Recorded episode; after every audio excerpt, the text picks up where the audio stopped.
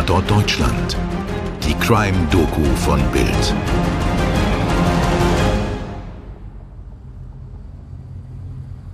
Es ist Sonntagnacht, beinahe schon Montagmorgen in Rheinland-Pfalz. Drei Einsatzwagen der Polizeiinspektion Kusel sind auf Streife, fahren in ihren Autos durch die Region, halten Ausschau nach Verbrechern. Doch bisher ist ihre Schicht ruhig. Es ist wenig los. Das Dienstende schon in Sicht.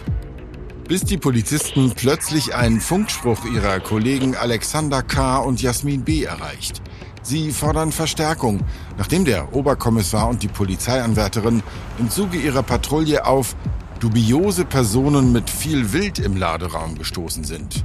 Eine Minute später folgt der nächste Funkspruch. Es wird der letzte sein. Komm schnell! Die schießen! Die schießen! Sekunden später sind Jasmin B. und Alexander K. tot. Kaltblütig erschossen von einem Wilderer, der seine Jagd verheimlichen wollte. Der Polizistenmord von Kusel schockierte ganz Deutschland. Dass Polizisten in ihrem Dienst ermordet werden, diese Form der Grausamkeit hat es in Deutschland lange nicht gegeben. In unserer heutigen Folge von Tatort Deutschland sprechen wir über diesen eiskalten Mord, die unvorstellbare Motivation dahinter und über zwei Komplizen, die vor Gericht zu Feinden werden. Mein Name ist Mirko Kasimir. Und ich bin Stefan Netzeband. Hallo. Es ist Januar 2022. Polizeianwärterin Jasmin B. steht kurz vor dem Ende ihrer Ausbildung. Nur noch drei Monate trennen die 24-Jährige vom Beginn ihrer Karriere als Polizistin. Ihre letzte Station ist die Polizeiinspektion in Kusel, eine Kleinstadt in Rheinland-Pfalz. Die Grenze zum Saarland ist nur wenige Kilometer entfernt. Einer ihrer Kollegen bei der Polizeiinspektion ist Alexander K. Der 29-Jährige ist bereits Oberkommissar, hat eine steile Karriere hingelegt, ist beliebt bei seinen Kollegen. In seiner Freizeit spielt Alexander K. Fußball. Der 29-Jährige ist Mitglied eines saarländischen Fußballclubs. In der Nacht vom 30. auf den 31. Januar 2022 sind Jasmin B. und Alexander K. gemeinsam auf Streife. Die Einsatzkräfte halten ihre Augen nach Einbrechern in der Region Kusel offen. Im Gegensatz zu ihren Kollegen, die mit einem Polizeiwagen unterwegs sind, sitzen Jasmin B. und Alexander K. in einem Zivilauto. Die jungen Polizisten tragen aber ihre Uniformen und kugelsichere Westen, die vom Hals bis zur Hüfte reichen. Als der Morgen anbricht, fahren die beiden auf der K22, eine zweispurige, kurvige Kreisstraße. Neben der Fahrbahn erstrecken sich Felder und Wälder. Wie kleine Kristalle liegt der Tau auf den Grashalmen. Es ist ruhig und diese Januarnacht ist kalt. Die Temperatur liegt nur knapp über dem Gefrierpunkt. Und während sich die jungen Polizisten in ihrem Zivilauto über die Landstraße schlängeln, sitzen zwei Männer in einem geparkten Transporter in der Dunkelheit neben der Fahrbahn der K22 und warten. Warten auf Wild. Die Männer sind auf der Jagd. Illegal. Auf dem Fahrersitz des Kastenwagens sitzt der 38-jährige Andreas S. Mit einem Nachtsichtgerät scannt er die Umgebung. Entdeckt er ein Tier, schießt er aus seinem Transporter. Neben ihm sitzt sein Gehilfe Florian V. Der 32-Jährige ist selbst kein Jäger. Er will aber an schnelles Geld kommen und hilft dafür Andreas S. bei seiner illegalen Wilderei. Gegen 4 Uhr morgens entdeckt Andreas S. ein Wildschwein auf dem Feld. Der Wilderer hebt sein Gewehr, erschießt es und schickt Florian V. los, es zu holen. In diesem Moment liegen bereits mehr als 20 tote Tiere im Laderaum seines Kastenwagens. Alles weitere, was ihr jetzt hören werdet, sind Berichte, die im Zuge des Prozesses im vergangenen Jahr publik wurden. Wir möchten euch an diesem Punkt warnen, dass die folgenden Ausführungen sehr brutal und grausam sind. Komplize Florian V. gehorcht steigt aus dem weißen Transporter und läuft zum Feld, auf dem das geschossene Wildschwein liegt. In diesem Moment, es ist jetzt kurz nach 4 Uhr morgens, fahren Jasmin B. und Alexander K. an den Wilderern vorbei. Die Polizisten werden auf die Männer aufmerksam, halten an und steigen aus ihrem Wagen. Jasmin B. lässt sich von den Männern ihre Ausweise zeigen und führt eine Personenkontrolle bei ihnen durch, wie es im Polizeideutsch heißt. Was die Polizisten aber nicht wissen, bereits in diesem Moment hat Andreas S. seine Waffe unter dem Mantel versteckt. Gleichzeitig gibt der junge Oberkommissar den ersten Funkspruch an seine Kollegen ab, den ihr bereits zum Beginn der Folge gehört habt. Dubiose Personen mit viel wildem Laderaum. Es ist 4.19 Uhr. In ihrer Hand hält Jasmin B. den Ausweis von Andreas S. und seinen Führerschein. Sie will sich ein weiteres Dokument des Jägers zeigen lassen.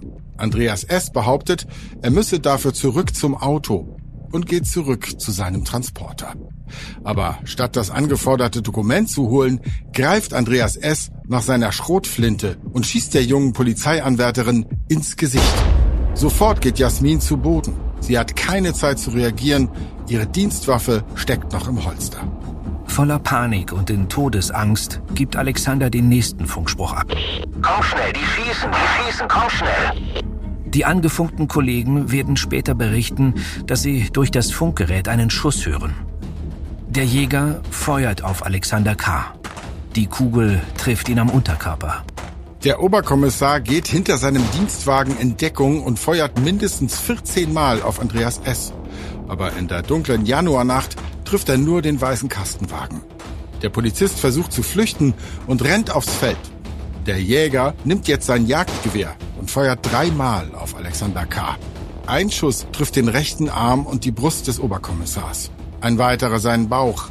Jetzt geht Alexander K. zu Boden. Andreas S. läuft mit seinem Gewehr in der Hand auf den verletzten jungen Mann zu.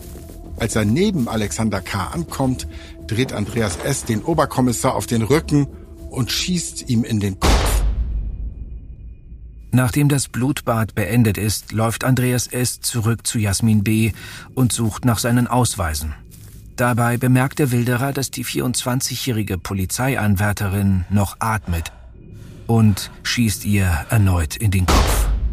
Die beiden Männer steigen in den Kastenwagen und fliehen vom Tatort. Seinen Personalausweis und Führerschein lässt Andreas S. zurück auf dem Boden, neben Jasmin B. Um 4.32 Uhr, zwölf Minuten nach dem ersten Funkspruch, erreicht die angeforderte Verstärkung den Tatort. Doch die Kollegen sind zu spät. Alexander K. und Jasmin B. sind tot. Am nächsten Morgen erreicht Deutschland die Nachricht aus Kusel. Die Menschen sind schockiert, die Hintergründe zur Tat völlig unklar und die Täter noch unbekannt. Bild Breaking News. Ja, und wir beginnen gleich mit grauenvollen Nachrichten, die uns aus dem Landkreis Kusel in Rheinland-Pfalz erreichen. In der Nacht waren zwei junge Polizeibeamte dort auf einer routinemäßigen Streifenfahrt unterwegs. Bei einer Verkehrskontrolle um 4.20 Uhr wurden sie dann völlig unvermittelt durch Schüsse tödlich verletzt. Die genauen Hintergründe der Tat sind noch unklar. Die Polizei fahndet jetzt mit Hochdruck nach den flüchtenden Tätern und ist am Tatort mit der Sicherung von Spuren beschäftigt. Stundenlang sichern Beamte am Tatort Spuren. Die K22 ist teilweise abgesperrt. An vielen Stellen des Asphalts und auf der Wiese sind blaue Markierungen, wo zuvor noch Patronen der abgefeuerten Kugeln lagen. Bilder, Symbole einer grausamen Nacht. Am Nachmittag kommt plötzlich die Wendung in den Fall. Keine zwölf Stunden, nachdem die tödlichen Schüsse abgefeuert wurden, veröffentlicht die Polizei ein Foto und den Klarnamen von Andreas S. Mit einer Öffentlichkeitsfahndung sucht sie nach ihm. Dass diese Suche so schnell eingeleitet wird, liegt vor allem daran, dass er seine Ausweispapiere am Tatort liegen gelassen hat. Es ist jetzt früher Abend. Eine friedliche Straße im saarländischen Sulzbach. Wenige Autos fahren hier entlang. Die Häuser sind weiß angestrichen. Und in einem dieser Häuser lebt Florian V. mit seiner Freundin und dem gemeinsamen Sohn im Obergeschoss. Nach der Tat, wie die Ermittlungen zeigen werden, fahren die Männer gemeinsam dorthin und nehmen im Untergeschoss des Wohnhauses gemeinsam das geschossene Wild aus. Dann der Zugriff. Einsatzwagen und Polizisten fluten plötzlich die Straße. Ein Spezialeinsatzkommando umstellt das Haus. Doch Andreas S. erwartet die Einsatzkräfte bereits. Über eine Anwältin meldete er sich vorher bei der Polizei. Der Doppelmörder lässt sich widerstandslos festnehmen. Schwer bewaffnete Polizisten bringen den 38-Jährigen, der vor wenigen Stunden zwei ihrer Kollegen kaltblütig erschossen hat, zum Auto. Bei seiner Festnahme trägt Andreas S. eine blutverschmierte Metzgerschürze. Im Anschluss stürmen die Ermittler das Wohnhaus und nehmen auch Florian V. fest. Auch er lässt sich widerstandslos festnehmen.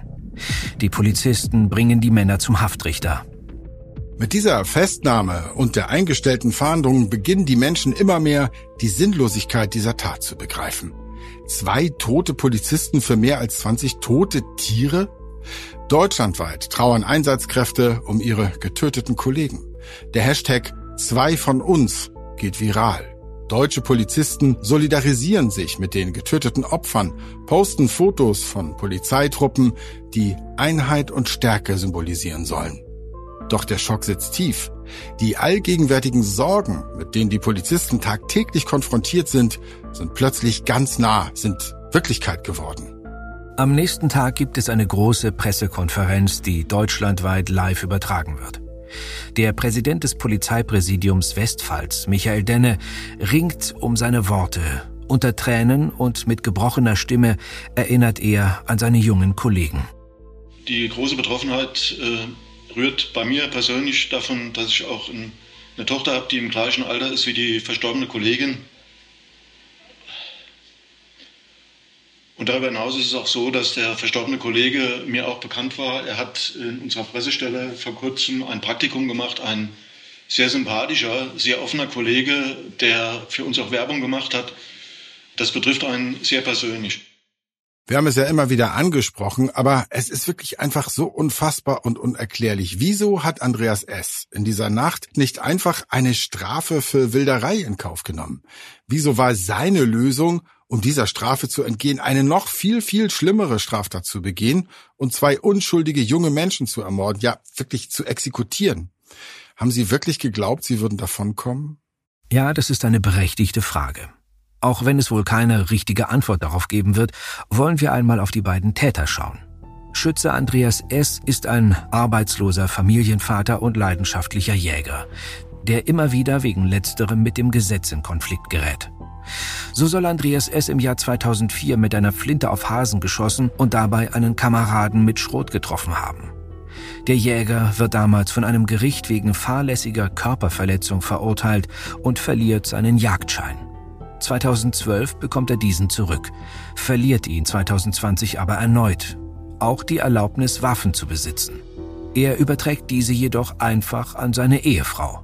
Hauptberuflich war Andreas S. aber eigentlich Bäcker.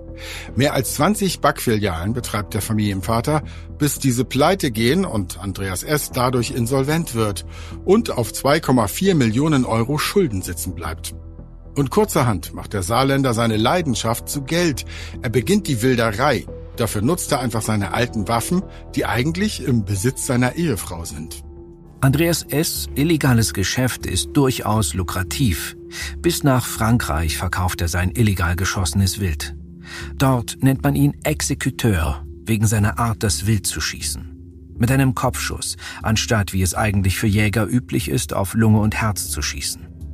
Andreas S. behauptet von sich selbst, es sei seine Spezialität.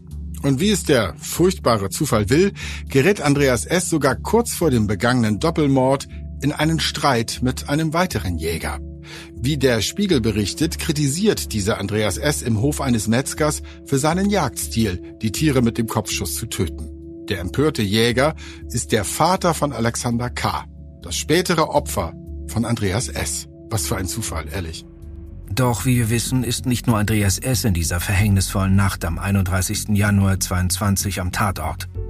Sein Komplize ist der drogenabhängige Familienvater Florian V. Für jedes Tier, das er in Andreas S. Transporter hieft, bekommt er 10 Euro. Ein kleiner Zusatzverdienst zu Florian Vs eigentlich erhaltener Sozialleistung. Und so verbringen die Männer über Monate ihre Nächte gemeinsam beim Wildern. Und es verbindet die Männer einiges. Sie sind pleite, orientierungslose Familienväter und beide teilen den Hang zur Kriminalität. Doch was die Männer maßgeblich unterscheiden wird, ist ihre Redseligkeit, nachdem sie am 31. Januar 22 festgenommen werden. Wir erinnern uns, kurz nach der Tat wissen die Ermittler nicht, wer geschossen hat, wer Jasmin B. und Alexander K. ermordet hat. Deshalb sind erstmal beide Männer tatverdächtig. Aber vor den Ermittlern packt Florian V. aus und erzählt detailliert, wie diese verhängnisvolle Januarnacht ablief und insbesondere, wer von den beiden Männern der Schütze war. Die Kollegen wollten mich und den Andreas kontrollieren. Als es um den Ausweis ging, hat er abgedrückt, sagt Florian V. Außerdem betont Florian V. immer wieder, wie sehr er sich vor Andreas S. fürchtet. Eiskalt habe er die beiden Polizisten ermordet. Außerdem, so die Aussage von Florian V., habe er gedroht, seinem Komplizen Ähnliches anzutun. Ich habe Angst davor, dass er mich genauso über den Haufen schießt. Und Florian Vs Geständnis zahlt sich aus. Nach etwas mehr als einem Monat in Untersuchungshaft wird er entlassen und der Mordverdacht gegen ihn fallen gelassen. Bis zum Prozess ist er ein freier Mann, muss sich jedoch wegen anderer Delikte vor dem Richter behaupten. Andreas S. hingegen bleibt in Haft. Im Sommer 2022, fast ein halbes Jahr nach dem Polizistenmord, beginnt der Prozess vor dem Landgericht Kaiserslautern. Andreas S. steht als Hauptangeklagter, als Mörder von Jasmin B. und Alexander K. vor Gericht. Florian V. als Mitangeklagter. Aber vor Gericht streitet Andreas S. alles ab und tischt dem Richter eine komplett andere Geschichte auf. Der Jäger behauptet, Schuld an dem angerichteten Blutbad sei sein Komplize Florian V., denn dieser hätte zuerst geschossen und Jasmin B. ermordet. Daraufhin, so Andreas S., habe Oberkommissar Alexander K. das Feuer auf ihn eröffnet. Und in seiner Not, behauptet jetzt der Hauptangeklagte, habe Andreas S. dann Alexander K. wiederum erschossen. Nicht wissend, dass es sich um einen Polizisten handelte. Monatelang streiten sich die Männer vor Gericht. Beziehungsweise Andreas S. mit Florian Vs Anwalt. Denn sein Komplize schweigt die meiste Zeit. Erst knapp vor Ende des Prozesses sagt Florian V. nochmal vor Gericht aus und beschuldigt Andreas S. erneut, die beiden Polizisten kaltblütig erschossen zu haben. Nach fast einem halben Jahr Prozess im November 2022 spricht der Richter sein Urteil. Florian Vs Aussagen stimmen mit den Gutachten überein, stellt er fest. Ohne Zweifel war Andreas S. der Mörder des Oberkommissars und der Polizeianwärterin. Er sei nach dem Motto verfahren, nachdem er auch beim Töten von Tieren verfahren sei. Kopfschuss, wie immer, so der Richter. Außerdem bezeichnet er den Mord an Jasmin B. und Alexander K. als eine Hinrichtung und verurteilt Andreas S. zur Höchststrafe, lebenslang mit besonderer Schwere der Schuld. Eine Freilassung nach 15 Jahren ist damit ausgeschlossen. Außerdem spricht der Richter Florian V. für die Mittäterschaft der gewerbsmäßigen Jagdwilderei und Strafvereitelung schuldig. Da der Komplize jedoch umfassend gestand und vor Gericht als wichtigster Zeuge auftrat, bekommt er keine Gefängnisstrafe. Unmittelbar nach dem Urteil legt Andreas S. Revision beim Bundesgerichtshof ein. Am 21. Juli 2023 erkennt das oberste Gericht das ihm auferlegte Urteil aber als rechtskräftig an. Andreas S. bleibt also hinter Gittern und wird dort auch erstmal bleiben müssen.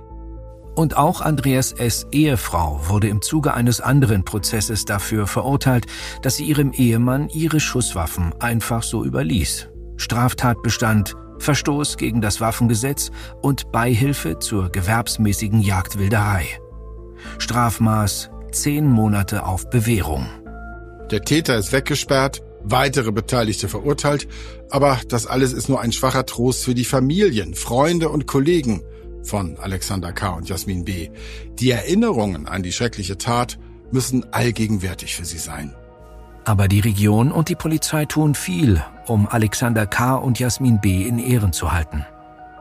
Im rheinland-pfälzischen Büchenbeuren ist eine Gedenkstätte für im Dienst getötete Polizisten errichtet.